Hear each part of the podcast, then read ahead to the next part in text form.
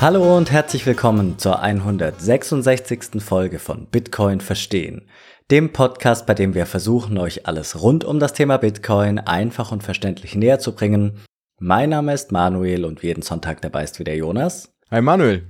Diese Folge möchten Jonas und ich einem Thema widmen, das wir in unserer Folge 163 nur am Rande angesprochen haben. Paper Bitcoin.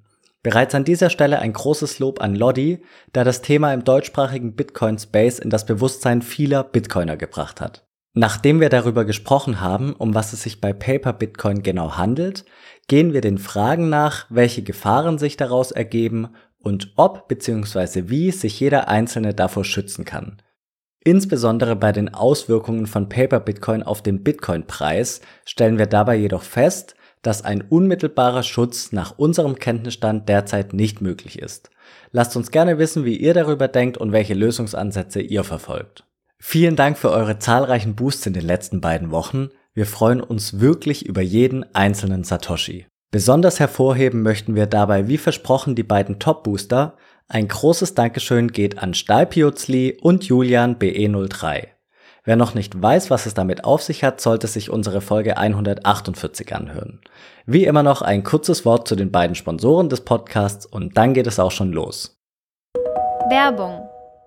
Die meisten stellen sich ja irgendwann die Frage, wie man am einfachsten Bitcoin kaufen kann. Können wir da etwas empfehlen? Genau das ist der Punkt und für den einfachen und sicheren Kauf eurer Bitcoin können wir euch die Schweizer Bitcoin-App Relay empfehlen. Damit könnt ihr nämlich ganz einfach eure Bitcoin kaufen und verkaufen und das Ganze ohne Registrierung oder Verifizierung. Dabei habt ihr die Wahl zwischen verschiedenen Zahlungsmöglichkeiten, wie beispielsweise Banküberweisung, Kreditkarte, Apple Pay oder Google Pay. Ihr kauft eure Bitcoin dabei direkt auf das in die App integrierte Wallet, sodass nur ihr im Besitz eurer Bitcoin seid. Und dank der einfachen Bedienung können wir Relay wirklich auch allen Einsteigerinnen und Einsteigern wärmstens empfehlen. Übrigens, mit unserem Rabattcode BTC verstehen erhaltet ihr zusätzlich 0,5% Rabatt auf euren Kauf bzw. auf euren Verkauf. Jetzt stellt sich aber die Frage, was kann ich tun, wenn ich meine Bitcoin langfristig und sicher aufbewahren möchte? Ja, da kommt nämlich unser zweiter Unterstützer ins Spiel, nämlich Shift Crypto. Mit deren Hardware-Wallet Bitbox 02 könnt ihr dann eure größeren Bitcoin-Beträge langfristig und sicher aufbewahren. Durch die sehr einfache Bedienung und Einrichtung, den großen Fokus auf Sicherheit und den hilfreichen Support bei euren Fragen ist die Bitbox 02 für uns das perfekte Hardware-Wallet. Und auch hier erhaltet ihr mit unserem Code BTC verstehen 5% Rabatt auf eure Bitbox 02 in der Bitcoin Only Edition. Wir haben euch nochmals alle Informationen zu Relay und zu der Bitbox sowie den Rabattcodes in der Episodenbeschreibung zusammengestellt. Werbung Ende. Nachdem wir die letzten beiden Folgen einen Gast dabei hatten, die vorletzte Folge mit dem Jacka, da haben wir über Mempools gesprochen, die letzte Folge mit dem Leo, in der wir über goldgedeckte Kryptowährungen gesprochen haben. Diese Folge wieder zu zweit. Wir haben uns ein Thema rausgesucht, das wir in der Folge davor in einem kleinen Nebensatz angesprochen haben, nämlich Paper Bitcoin. Paper Bitcoin, ähm, großes Dankeschön an Lodi, der hat da sehr gute, wirklich hervorragende Arbeit geleistet, hat einen Thread geschrieben, hat drei Folgen gemacht, drei Folgen in seinem eigenen Podcast können wir nur empfehlen und war noch bei Nordsignal zu Gast, hat dort auch drüber gesprochen. Wie gesagt, gute Arbeit, sehr hörenswert, sehr hörenswert. Ähm, wir wollen auch über das Thema Paper Bitcoin eben sprechen. Und um wieder alle abzuholen, die Frage an dich, Jonas. Was sind Paper Bitcoin? Was soll das sein? Also ich glaube, Paper Bitcoin oder wir können auch Papier Bitcoin sagen, ist glaube ich ziemlich egal. Das kommt glaube ich dann eher so von dem, von dem Aussage von dem Papier Gold. Ich glaube, da kommen wir nachher auch ein bisschen dazu noch. Ähm, ist so ein Thema, was so ein bisschen unter dem Radar schwirrt was nicht so häufig angesprochen wird, aber ich finde es, oder wir beide finden es ja richtig spannend, weil man da ein bisschen merken kann, wie gut ist Bitcoin eigentlich und welche Gefahren da möglicherweise auch in Zukunft noch äh, bestehen könnten. Aber wie du gesagt hast, um mal überhaupt die Frage zu beantworten, was ist Paper Bitcoin? Gehen wir mal so rum ran, wenn wir jetzt Bitcoin kaufen wollen, dann haben wir meistens ja, oder die viele von uns gehen ja, oder wir vielleicht nicht, aber viele gehen immer auf diese klassischen zentralen Plattformen, wie jetzt Coinbase, Kraken, die Bison-App von der Stuttgarter Börse. Und da, was passiert da? Ich schicke mein Geld hin und ich kaufe da Bitcoin. Und Bitcoin kaufen heißt dann dort, ich habe mein Geld umgewandelt in Bitcoin und sehe jetzt dann zum Beispiel als Beispiel, in meinem Kundenkonto steht da ein Bitcoin drin. Und jetzt ist natürlich die Frage, ja, das ist ein Datenbankantrag natürlich bei denen, aber was ist denn jetzt wirklich, steckt denn da wirklich dahinter? Hat diese Plattform wirklich diesen Bitcoin hinterlegt bei mir? Also ist der auch da? Oder ist es einfach nur eine Zahl?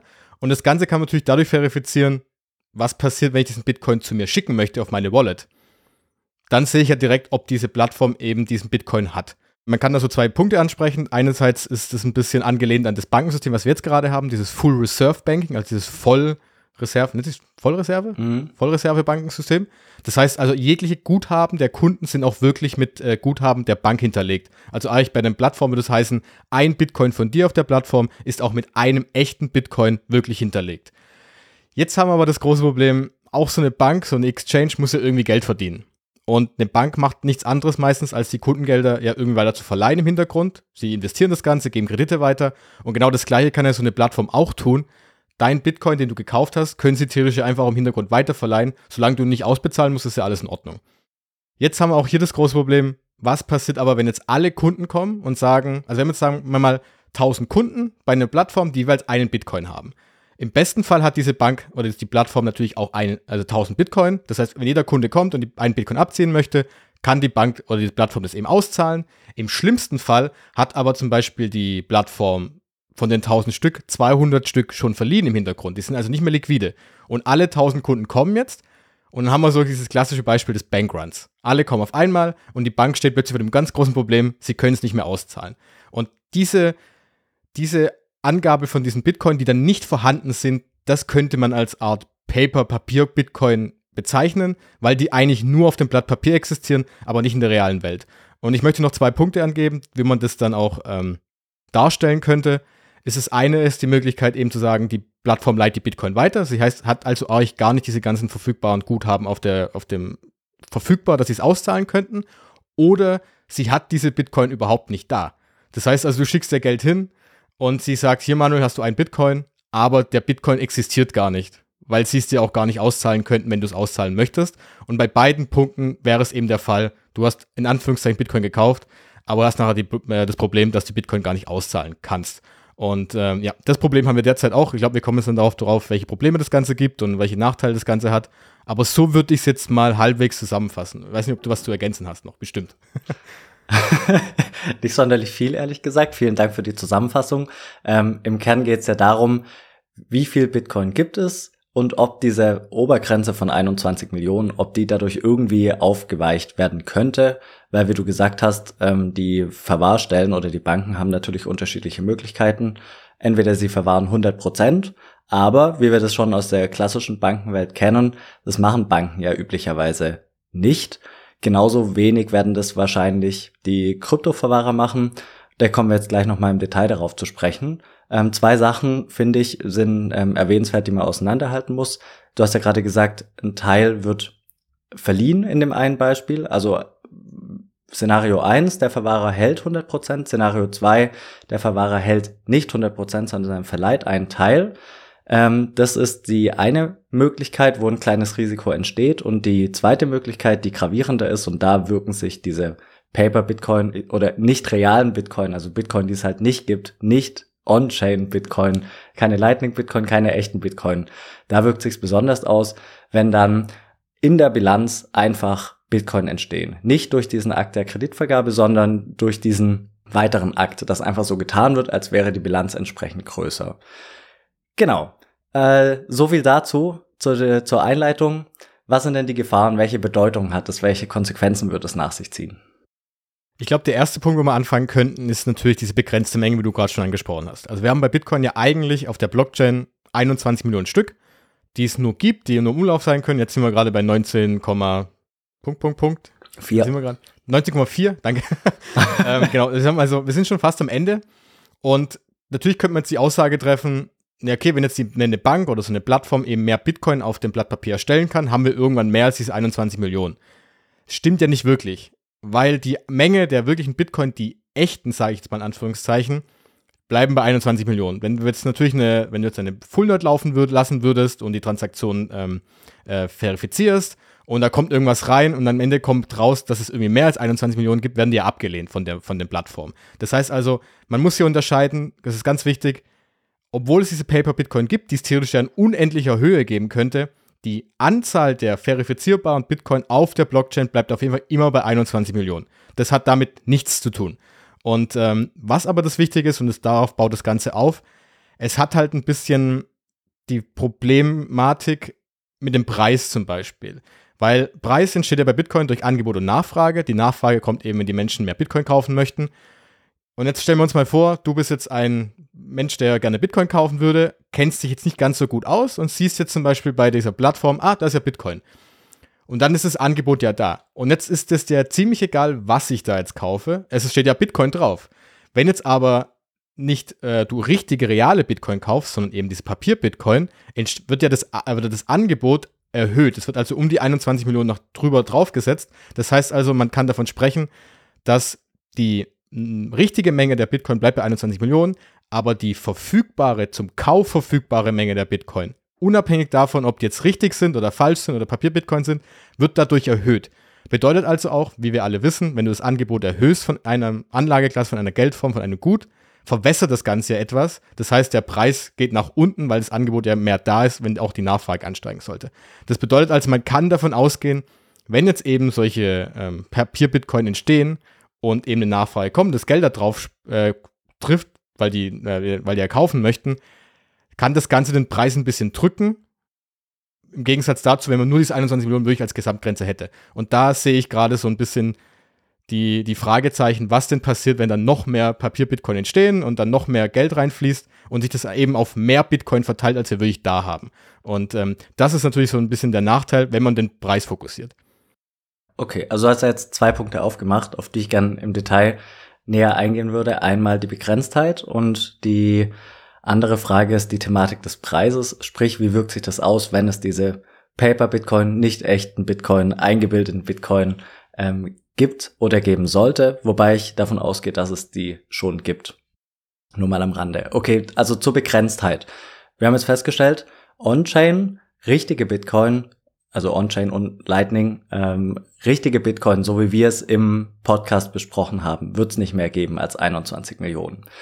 Ähm, der Lodi hat es auch angesprochen, er hat zwei Szenarien aufgemacht. Einmal gibt's die Bank, die hat er Safety Bank genannt, und einmal gibt's äh, eine, ich weiß, ich weiß den Namen nicht mehr, eine, Risiko zugeneigtere Bank auf jeden Fall. Ich glaube, Risky Bank hatte sie genannt. Egal, ob das jetzt Banken sind oder äh, Unternehmen.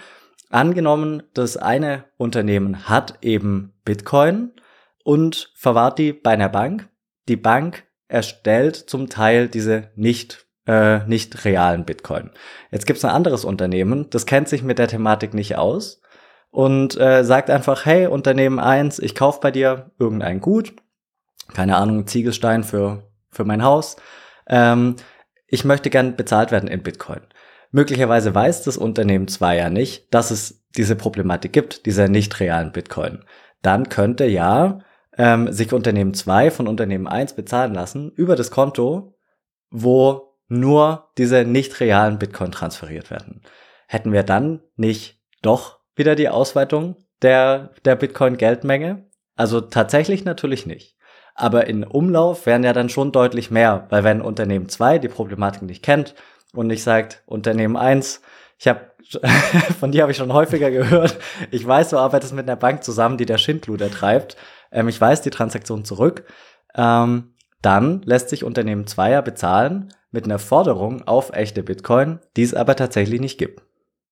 Also ja, dann, dann wird natürlich die Menge, wenn man es mal so sieht, äh, in, dem, in dem Umlauf natürlich erhöht aber nicht, aber auch da nochmal ganz wichtig, nicht die richtige Menge der Bitcoin. Weil wenn das Unternehmen, du sagst Nummer zwei, plötzlich dann den Praktikanten einstellt, der sagt, Leute, wir machen da was komplett falsch, überprüft mal, ob die Bitcoin wirklich da sind, lasst sie mal abziehen, dann wird das ganze Kartenhaus zusammenfallen.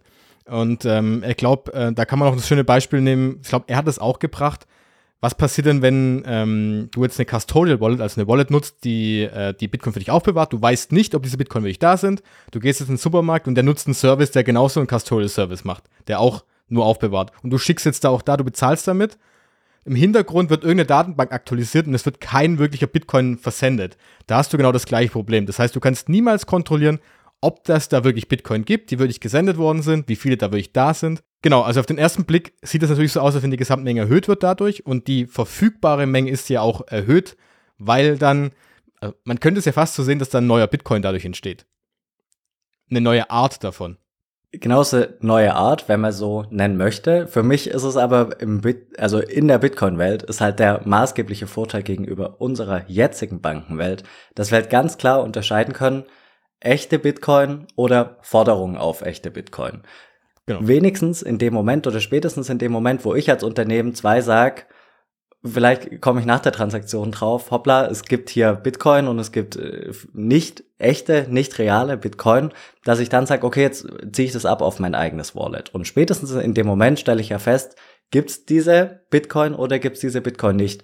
Das heißt, jeder kann für sich überprüfen, was habe ich denn jetzt? Und in unserer aktuellen Finanzwelt ist es ja so, das Geld ist ja letztlich Kredit. Also wir haben ein Schuldgeldsystem ohne, ohne Schulden funktioniert unser Geldsystem aktuell nicht. Und in Bitcoin haben wir halt den Unterschied zwischen Anspruch auf echtes Geld, sprich, um es in die Fiat-Welt zu übertragen, Anspruch auf das gesetzliche Zahlungsmittel oder ähm, das vermeintlich gleichwertige Pendant. Und dieses vermeintlich gleichwertige Pendant wären eben diese Paper-Bitcoin. Aber in der Bitcoin-Welt können wir es ja ganz einfach auseinanderhalten. Kann ich es auszahlen? Ja, dann habe ich echte Bitcoin. Kann ich es nicht auszahlen? Dann habe ich sie nicht. Aber das heißt in der Konsequenz ja, die Geldmenge an sich kann nicht ausgeweitet werden. Nur äh, irgendwelche Derivate, die auf irgendeiner Ebene darüber einen Anspruch begründen gegen Dritten. Genau, wenn alle, Men wenn alle Unternehmen Menschen sagen, ich halte meine Bitcoin ab sofort selbst, dann wird es keine Paper-Bitcoin geben. Wobei da kommen wir wahrscheinlich später noch drauf, weil das in Zukunft aussehen könnte. Aber einer, sagen wir mal, einer realen, äh, nicht realen, sondern einer reinen Laborbedingung, wo man sagt, alle Menschen halten ihre Bitcoins selbst ist dieses Konstrukt der pa Paper Bitcoin, Papier Bitcoin, die die Plattform verleihen können, die sie irgendwie auf den Zettel schreiben und es ist gar nicht vorhanden, würde es gar nicht geben. Und ich glaube, das ist ein ganz, ganz wichtiger Punkt, den man aus dieser Folge mitnehmen muss.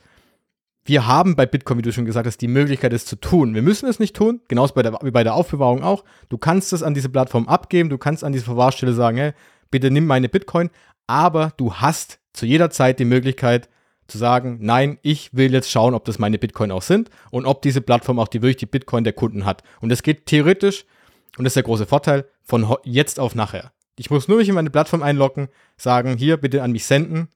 Und wenn das nicht funktionieren würde, dann haben sie ein Problem. Und dann sehe ich ja schon direkt, das passt nicht. Weil da gibt es keine Möglichkeit mehr, da irgendwas zu tricksen. Und ähm, ja, das ist, glaube ich, der ganz, ganz große Unterschied dabei. Ja, ja ganz kritisch wird's halt bei Plattformen, wo du es nicht mal auszahlen lassen kannst da ist im Endeffekt Betrug halt Tür und Tor geöffnet, aber das soll es gar nicht drum gehen. Den zweiten Punkt, den du aufgemacht hast, also nicht in dieser Folge darum gehen, den zweiten Punkt, den du aufgemacht hast, die Frage des Preises, das finde ich interessant. Das finde ich wirklich interessant, weil ich habe mir zuerst gedacht, naja, und? Was sind die Konsequenzen? gibt's jetzt mehr oder gibt's nicht mehr? Und wenn ich kam für mich zu dem Ergebnis, es gibt nicht mehr, also die Bitcoin-Geldmenge kann nicht erweitert werden. Dementsprechend muss ja auch oder kann ja auch der Preis nicht beeinflusst werden. Aber da habe ich halt noch nicht weit genug gedacht, weil natürlich kann der Preis dadurch beeinflusst werden, dass die Nachfrage der Leute, die eigentlich Bitcoin kaufen möchten, echten Bitcoin kaufen möchten, aber nur diese Papier-Fake-Version kaufen, dann ja gar nicht rüberschwappt in den richtigen Markt, in den richtigen Bitcoin-Markt und in der Konsequenz steigt die Nachfrage nach echten Bitcoin nicht so sehr, wie sie eigentlich steigen müsste. Und damit steigt der Preis auch nicht. Und das ist ja das ist schon, das ist ein reales Problem. Also da äh, habe ich noch keinen Ausweg gefunden, ehrlicherweise. Nee, also ich habe das vorher auch nicht so auf dem Schirm gehabt, aber ich fand, ich habe da einen sehr interessanten Artikel gelesen, wie man die ähm, Gesamtmenge der Bitcoin auf der Blockchain so in der Richtung behalten kann. Und da ging es wirklich, da gab es dann die Aussage, dass es wirklich nicht darum geht, welche Menge der äh, Bitcoin auf der Blockchain vorhanden sind, sondern wirklich welche verfügbaren Menge denn zum Kauf verfügbar sind. Und da geht es ja auch gar nicht darum, ob das ein richtiger Bitcoin ist, sondern wenn du als ähm, Investor, als Sparer dieses Konstrukt oder was auch immer es nachher ist, als Bitcoin siehst und da möchte ich Geld reinstecken, dann ist das für dich ein Bitcoin und dann kann man das irgendwie zusammenzählen und da gehört natürlich dann auch alles dazu, was man kaufen kann. Also alles, was auf einer Plattform passiert, was bei einer Bank passiert, was auf diesen Plattformen passiert, wie du gerade gemeint hast, die gar keine Bitcoin halten, aber ich denke, ich habe Bitcoin gekauft. Alle P2P-Plattformen, wo man direkt verkauft. Also es gehört ja alles dazu. Das ist der gesamte, das gesamte Angebot an Bitcoin. Und ähm, dass das natürlich das Angebot erhöhen kann über die, 22, über die 21 Millionen und wie hoch auch immer, theoretisch ist es ja unendlich hoch, dass das natürlich dann den, den, die, die Preisfindung von Bitcoin natürlich komplett durcheinander bringt und auch vielleicht ein bisschen ja, senkt und ein bisschen stoppt möglicherweise. Ähm, ja, das, das finde ich interessant, was da kommen könnte, was da passiert. Und äh, das kann man wahrscheinlich nur verhindern, indem man sagt, und indem man so viel Aufklärung betreibt und sagt, ey, übrigens, das ist kein richtiger Bitcoin, den du kaufst. Weil du willst doch eigentlich den Bitcoin haben, der begrenzt ist, der nicht zensierbar ist, etc., die ganzen Eigenschaften besitzt. Und den willst du doch haben. Also sollte das Geld auch genau da reinfließen, dass da eben die Nachfrage auch reingeht. Und ähm, wie das noch weitergeht, gerade wenn jetzt vielleicht möglicherweise in den nächsten zwei, drei Jahren, wenn das so ein bisschen mehr die Aufmerksamkeit kommt, wenn so ein bisschen mehr die Finanzinstitute, die Banken kommen, ist natürlich spannend zu sehen, was da mit dem Preis passiert, wenn dann doch vielleicht ein großer Teil des Geldes, was da reingehen sollte, so ein bisschen geschluckt wird von dem Rest und dann der Preis möglicherweise künstlich so ein bisschen gedeckelt bleibt. Ja, es ist natürlich auch ein Risiko für die Firmen, die die Art Bitcoin anbieten, weil im ersten Moment denken sie sich vielleicht, na, ist ja super, hier sind Leute, die wollen Bitcoin kaufen, wir kaufen kein Bitcoin, wir schreiben das einfach nur in, in das äh, Kundenkonto, dass da eben ein Bitcoin, zwei Bitcoin, wie viel Bitcoin auch immer sein mögen für den Kunden. Und sie behalten das Geld aber, sie kaufen gar nicht nach. Dann geht es so lange gut, ähm, bis Szenario 1, entweder die Leute kommen und sagen, Herr mit meinem Bitcoin, sprich bis so viele Leute auszahlen, dass es eben den Bankrun dann gibt. Bankrun äh, in der, in der Bitcoin-Welt, wenn man so möchte, der gar nicht erforderlich wäre, wenn alle Bitcoin selbst halten würden. Oder zweites Szenario, Bitcoin steigt so sehr im Preis, dass sie dann irgendwann, um ihr eigenes Risiko äh, der Insolvenz eben zu minimieren, doch nachkaufen müssen. Und dann haben sie ja wieder nur die Möglichkeit, echte Bitcoin zu kaufen. Und dann würde ja diese zurückgehaltene Nachfrage doch im Nachhinein sich dann auch auf den realen Markt auswirken. Oder hatte ich da jetzt einen Denkfehler? Nee, ich glaube nicht. Also ich glaube, du, also auf der einen Seite hast du als Unternehmen und als Plattform so ein bisschen, ähm, du hast immer die Gier und hast immer die Lust, oh, ich kann da jetzt was machen, weil es ja digital, es kriegt ja keiner mit. Auf der anderen Seite ist halt der Bitcoin das fast noch gefährlicher, glaube ich, weil wie ich glaube ich gerade eben schon gesagt habe, du kannst halt wirklich rund um die Uhr theoretisch deine Bitcoin abziehen nicht, also wenn bei der Bank weißt du, am Wochenende kann das eigentlich kaum passieren, weil da kann ich keine Überweisungen tätigen. Die meisten Menschen gehen nicht ähm, am Bankautomaten, es dauert alles viel länger, als physischer ist. Aber online könnte man theoretisch jetzt von heute auf nachher sagen, wir ziehen jetzt alle unsere Bitcoin von dieser Plattform weg. Das hatten wir ja schon mehrmals. Ich glaube, FTX war ja auch so nachher so ein Ding, wo das Vertrauen dann sinkt und die Menschen plötzlich Panik bekommen. Und dann geht es immer schneller, schneller, schneller.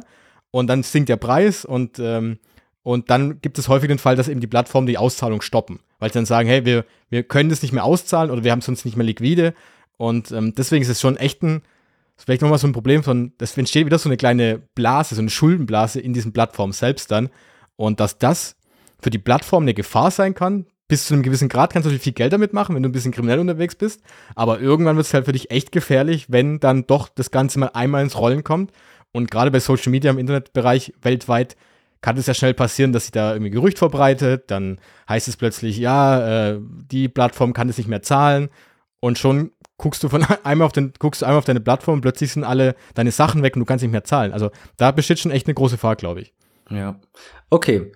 Was können wir denn tun dagegen? Was kann man machen? Was wären Lösungsansätze, wo du sagen würdest, die sind irgendwie gangbar, sind ein brauchbarer Weg. Man stößt ja relativ häufig. Kraken oder Kraken hat es ja auch schon implementiert auf dieses Proof of Reserve. Was hat's damit auf sich? Genau. Proof of Reserve ist so ein, also auf Deutsch gesagt, so ein Nachweis der Reserven, der Guthaben, die sie haben. Es ist so ein Beweis darüber, dass auch die, welche Bitcoin oder welche Guthaben die Plattformen dann wirklich selbst halten. Das heißt ungefähr wie so ein, ja, so ein Bericht, ein Report, wo dann dran steht, okay, wie viel Geld oder Guthaben haben denn die Kunden bei uns eingelagert? wie gesagt, diese 1000 Bitcoin zum Beispiel als Beispiel steht drin. Und auf der anderen Seite wird dann die Plattform sagen, okay, hier ist der Beweis dafür, dass wir auch 1000 Bitcoin wirklich haben oder von mir aus 900 Bitcoin oder 800 Bitcoin.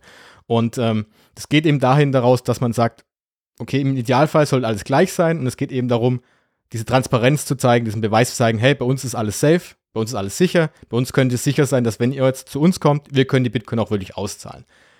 Klingt auf den ersten Blick natürlich irgendwie cool, wenn man sagt, ja geil, ist doch perfekt, wenn dann die Plattform sagen kann, alles ist gut, Manuel, du kannst bei uns und kannst uns vertrauen. Es kommen aber ultra viele Probleme auf, wie man das umsetzt. Erster Punkt natürlich, wer macht diese Überprüfung? Macht das die Plattform selbst? Macht das plötzlich irgendein Wirtschaftsunternehmen? Wer bezahlt die? Also irgendein Vertrauen ist da auch wieder da. Und dann natürlich auch, ja, wann macht man das Ganze? Theoretisch müsstest du es jede Sekunde durchführen. Weil jede Sekunde geht ja wieder Geld weg, Geld rein, Bitcoin rein, Bitcoin raus. Wenn man es nur jeden Tag macht oder alle zwei Wochen, ich habe mal nachgeschaut, es gibt ganze Listen dazu, die machen das teilweise quartalsweise, monatlich. Ja, ich meine, was bringt mir das dann, wenn ich alle drei Monate mal so ein Ding mache und die, aber die Plattform zwischen, in der Zwischenzeit schon, ja, mehr Bitcoin einnimmt oder Bitcoin ausgibt, besser gesagt, als die Guthaben da sind. Also da gibt es schon echt große Probleme, um das durchzuführen. Kann natürlich aber trotzdem sinnvoll sein, Gerade weil es so ein bisschen die Seriosität der gegenüber der Kunden ein bisschen steigert, wenn man sagen kann, hey, übrigens, wir machen das hier, hier hast du einen Beweis, auch wenn es nicht perfekt ist vielleicht. Es hat so eine Art Selbstregulation, würde ich sagen, weil man sagt, okay, wir schreiben uns auf die Fahne, wir verleihen nicht mehr Bitcoin weiter, als wir zum Beispiel haben oder die wir, ähm, ja, die wir leider verleihen dürfen. Und es gibt vielleicht so einen kleinen Druck auf die Wettbewerber. Wenn nämlich alle mitmachen und sagen, ey, bei uns gibt es diesen Proof of Reserve, dann wird es natürlich für andere Wettbewerber schwierig, wenn sie dann das nicht vorlegen können oder irgendwie richtig, richtig ähm, kriminell unterwegs sind. Und ähm, ja, das haben schon einige eingeführt. Fraglich, ob das wirklich nachher dann einen richtigen Vorteil bringt oder ob das wirklich dieses große Problem lösen kann. Ja, ich glaube, es ist eine ganz nette Idee, aber es ist eher nur eine Scheinsicherheit aus den Punkten, die du genannt hast. Frage eins: wer ist die Partei, die kontrolliert, dass es tatsächlich so ist? Wenn man es technisch lösen würde, hat man zwar nicht dieses Vertrauen in die Partei, aber Frage zwei: ähm, innerhalb welches Intervalls wird das Ganze durchgeführt? Und wenn du es da halt quartalsweise machst, dann kannst du es ehrlicherweise auch lassen. Weil dann kann man ja immer einfach die Bitcoin unmittelbar danach weiterverleihen an jemand anders. Der kann dann sagen, ja, schau mal, heute bin ich dran. Ähm, ich habe die tatsächlich. Am nächsten Tag ist äh, die dritte Bank dran oder das äh, dritte Unternehmen. Sagt dann auch, ja, schaut mal, liebe Leute, ich habe das auch hier. Weil Unternehmen oder Bank 1 natürlich weiß, ich war erst dran vor kurzem äh, diese Art Revisor, der kommt jetzt erstmal nicht, ich habe jetzt erstmal Ruhe und in einem Vierteljahr, da habe ich sie schon wieder zurückgeliehen. Weil man könnte sich ja dann in so einen Kreislauf zusammenschließen, jeder vielleicht immer weiter, wohl wissend, dass er selbst nicht dran ist. Und einzig relevant ist ja letztlich die Frage, habe ich die Bitcoin in dem Zeitpunkt, wo ich überprüft werde, ja oder nein? Und wenn da die Frage ja ist, dann ist das wie gesagt so eine Art Scheinsicherheit. Also die Idee finde ich gut, aber wenn das nicht in sehr, sehr kurzen Zeiteinheiten, Zeitabschnitten erfolgt, ist es, glaube ich, nicht unbedingt der Sicherheit dienlich.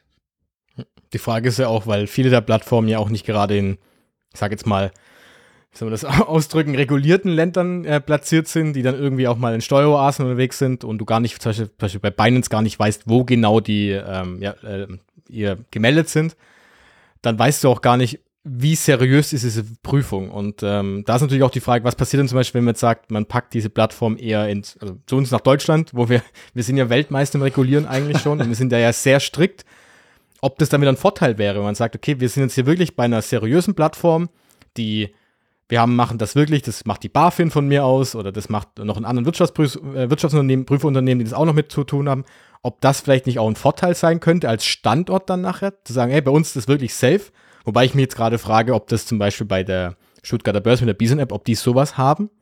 Müsste man nachschauen, bin ich, bin ich mir jetzt nicht sicher. Aber theoretisch müsstest du, wenn du es so siehst und es machen möchtest, müsstest du jede einzelne Plattform genauso regulieren, die dann wirklich sagen, okay, ihr müsst täglich oder von mir aus auch stündlich so einen Bericht abgeben. Und das ist vorgegeben von den Finanzbehörden. Fraglich, ob das umsetzbar ist. Ich kann mir vorstellen, dass sowas kommen könnte. Aber klar, ich meine, dass so Plattformen immer wiederum gewinnorientiert und renditeorientiert sind, werden sie immer wieder versuchen, neue Wege zu finden, um Geld zu machen. Und äh, bin mal gespannt, ob das wirklich funktioniert dann später. Wobei man dazu sagen muss, wie du gesagt hast, äh, wir sind ja die Regulatorik-Weltmeister. In der Bitcoin-Welt ist das natürlich auch letztlich das Schlimmste, was passieren kann. Also es ist ja gerade äh, das ein der Eckpfeiler Bitcoins, dass er eben begrenzt ist, dass du nicht mehr machen kannst. Und wenn die Regulatorik jetzt sagen würde, ja, da müssen wir ganz genau hingucken, dass das tatsächlich nicht passiert, dann finde ich das schon ein Stück weit auch scheinheilig. Also ich würde es begrüßen, aber ich finde es ein Stück weit auch scheinheilig, weil man ja umgekehrt in der Bankenwelt es ist ja gang und gäbe. Also du hast es ja angesprochen, dieses äh, Mindestreservesystem, da wird ja ein Großteil der Euros, die eingelegt werden, wird ja weiterverliehen. Also da findet ja diese extreme Geldschöpfung statt durch diese weitere Kreditvergabe. Und wenn man da auf der einen Seite sagen würde, jetzt als, ähm, als Regulator, liebe Broker, das dürft ihr auf gar keinen Fall machen. Und auf der anderen Seite sagt, liebe Banken, macht genauso weiter wie bisher. es funktioniert ja alles, funktioniert ja alles wunderbar. Fände ich das schon ein Stück weit, ja, wie gesagt, irgendwo scheinheilig. Wobei, das sieht man doch auch, dass ähm, im Bitcoin-Bereich, dass man da den Fokus drauf legt, diese Gesamtmenge zu begrenzen, weil die Eigenschaften, oder das ist die, die eine der wichtigsten Eigenschaften, würde ich mal sagen, mit Bitcoin, diese wirkliche Begrenztheit, dass man die schützen muss. Und salopp gesagt, in der Fiat bei Euro-Welt ist es eh egal, weil die Menge sowieso nicht begrenzt ist. Da kann man auch machen, was man will. Also sehr einfach ausgedrückt jetzt so in der Art. weil die Menge eh nicht begrenzt ist. Und, aber du hast vollkommen recht, klar. Ich meine, das wäre interessant. Wobei ich noch bis jetzt noch keine ähm, Nachrichten oder Aussagen dazu gehört habe, dass das irgendwie in Deutschland in die Richtung reguliert werden sollte, dass da geguckt wird. Also da gibt es, glaube ich, andere Themen, die sie angehen werden.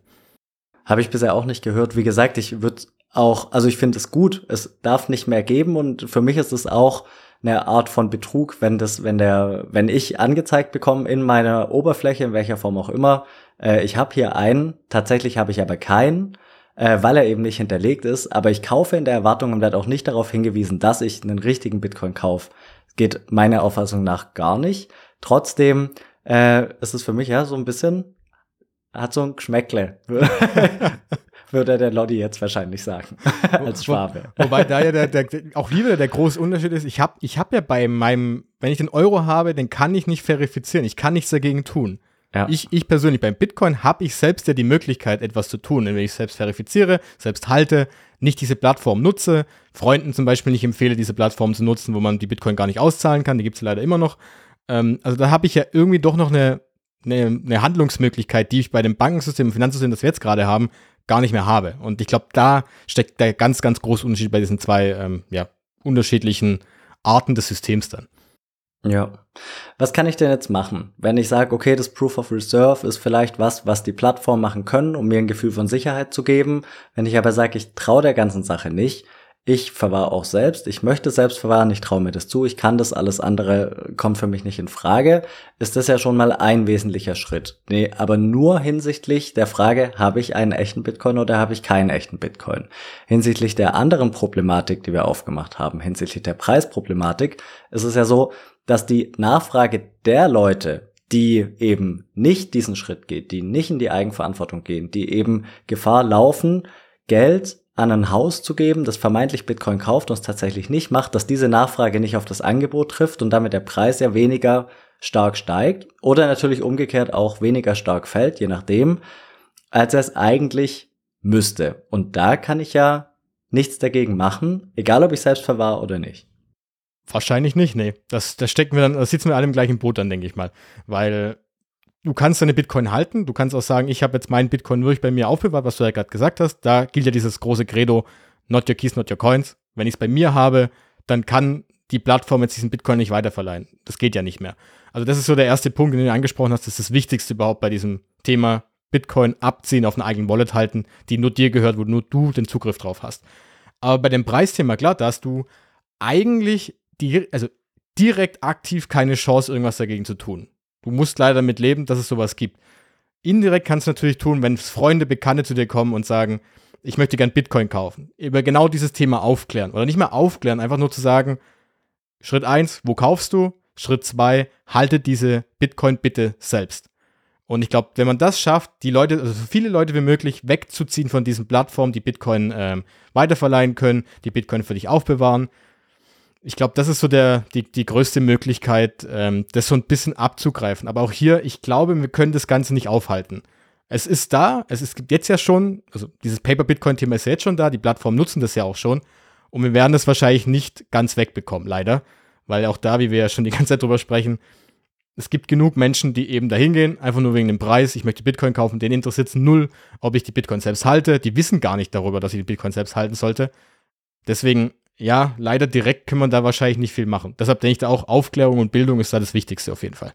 Ja, das Risiko minimiert sich natürlich, wenn verhältnismäßig viele Leute selbst verwahren, weil wenn viele Leute darauf bestehen, selbst zu verwahren oder zumindest die Bitcoin dann abzuheben, nachdem sie es auf Plattformen gekauft haben, die vielleicht nur einen Teil eben vorhalten von Bitcoin, müssen die Plattformen ja auch anders agieren. Wenn die Plattformen für sich wissen, okay, es sind 100 Kunden, 90 von denen ist es vollkommen egal, ähm, zehn Fragen nach, dann ähm, sagen sie ja für sich, naja, dann ist ja dieses, diese Fiat-Denkweise, da müssen wir irgendwas machen mit den, mit den Bitcoin, die wir sonst grundlos da hätten. Und dann neigen sie halt dazu, die irgendwie weiter zu verleihen oder was weiß ich was zu machen. Aber wenn mehr Leute sagen, ich möchte das auszahlen, dann muss die Quote ja auch eine andere sein. Und wenn die Quote höher ist, dann reduziert sich ja dieses Risiko, dass es sich nennenswert auf den Preis auswirkt.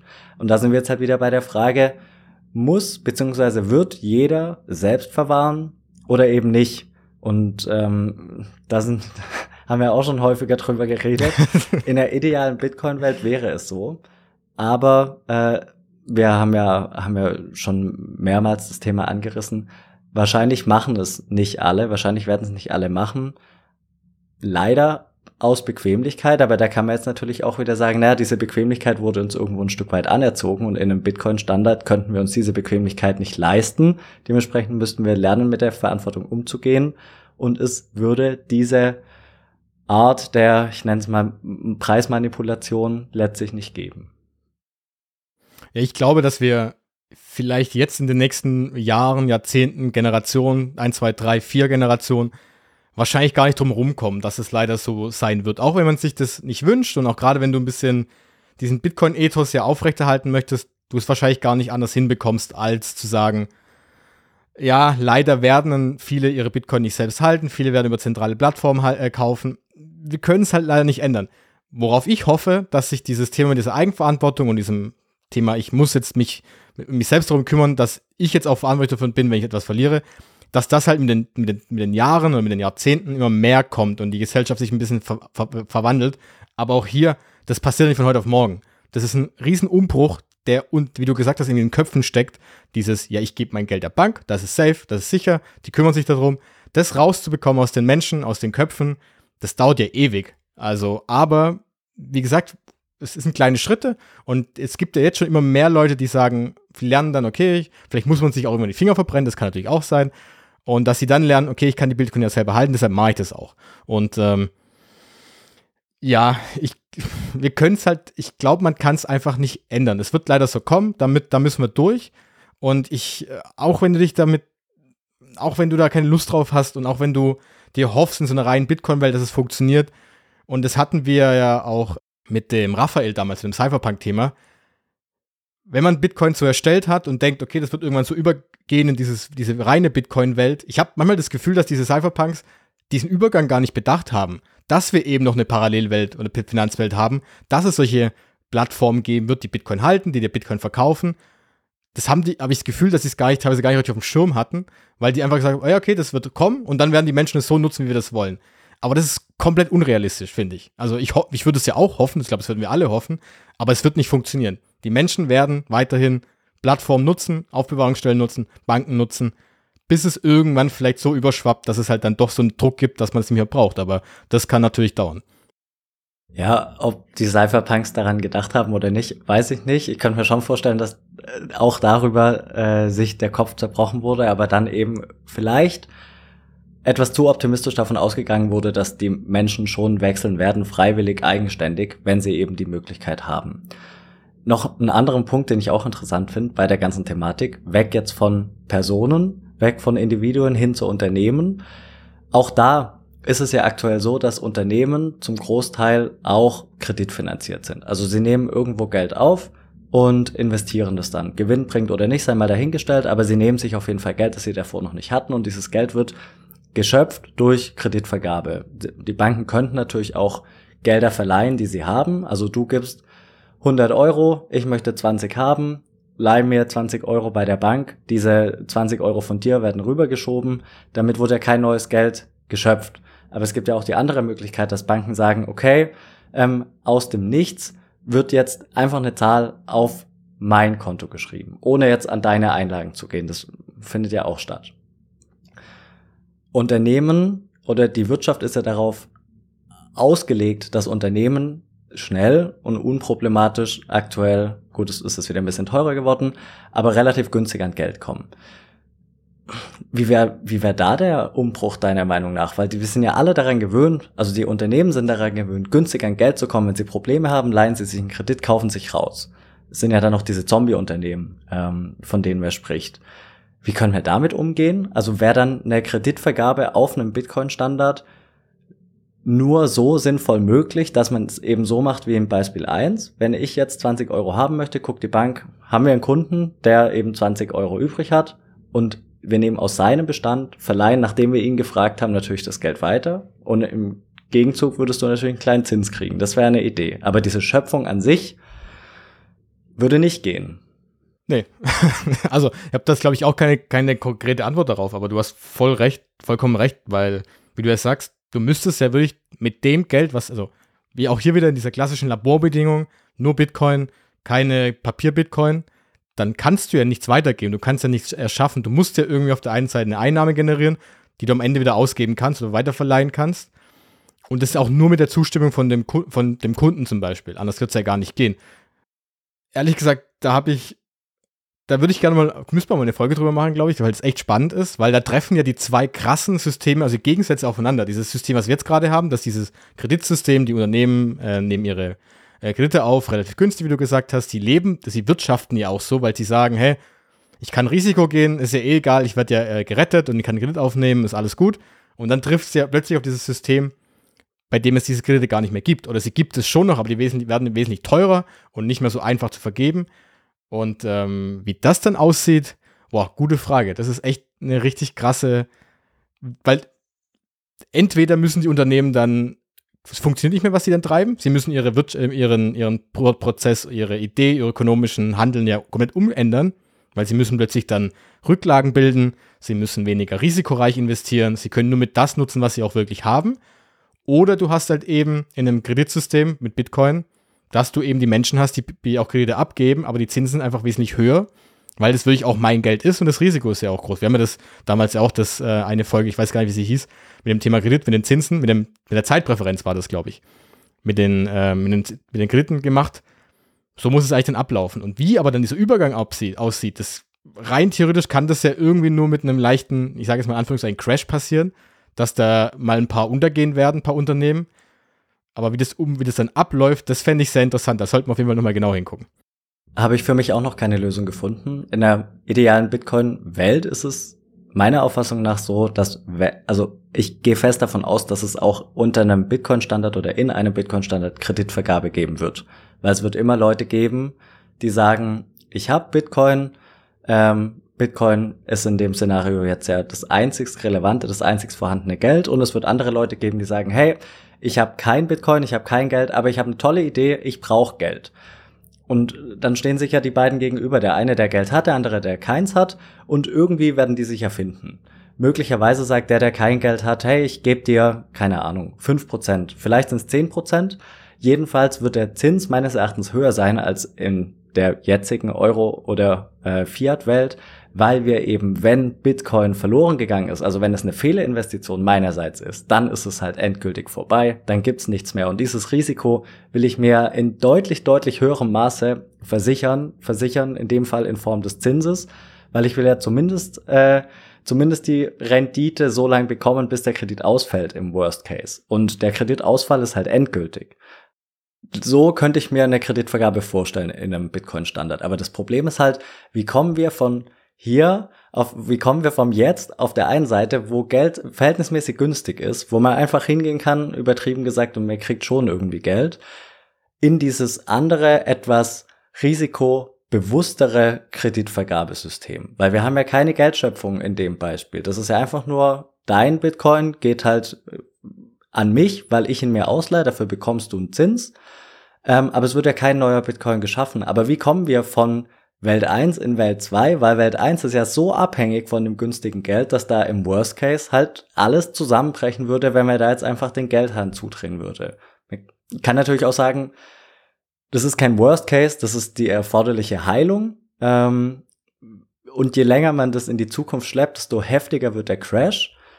Aber diese Heilung ist ja trotzdem sehr schmerzhaft für sehr, sehr viele Leute. Und ja, da weiß ich noch nicht, wie wir halt den Übergang so hinkriegen, dass er nicht ganz so schmerzhaft ist oder ob es wirklich nur diesen harten Weg gibt, diese harte Landung, wo halt dann erstmal alles zum Erliegen kommt und man dann sukzessive auf einem brauchbaren, äh, ja, mit einem brauchbaren Maß, mit einer brauchbaren Risikoabwägung eben ein zweites System aufbaut, das dann eben funktioniert. Ja, ich, ich finde halt, das ist jetzt ein vielleicht jetzt fast zu weit ist für das für die Folge heute. Ich meine, wie gesagt, da kann man nur mal nochmal wirklich sich detailliert drüber unterhalten. Die Frage ist ja auch, was funktioniert so ein System überhaupt?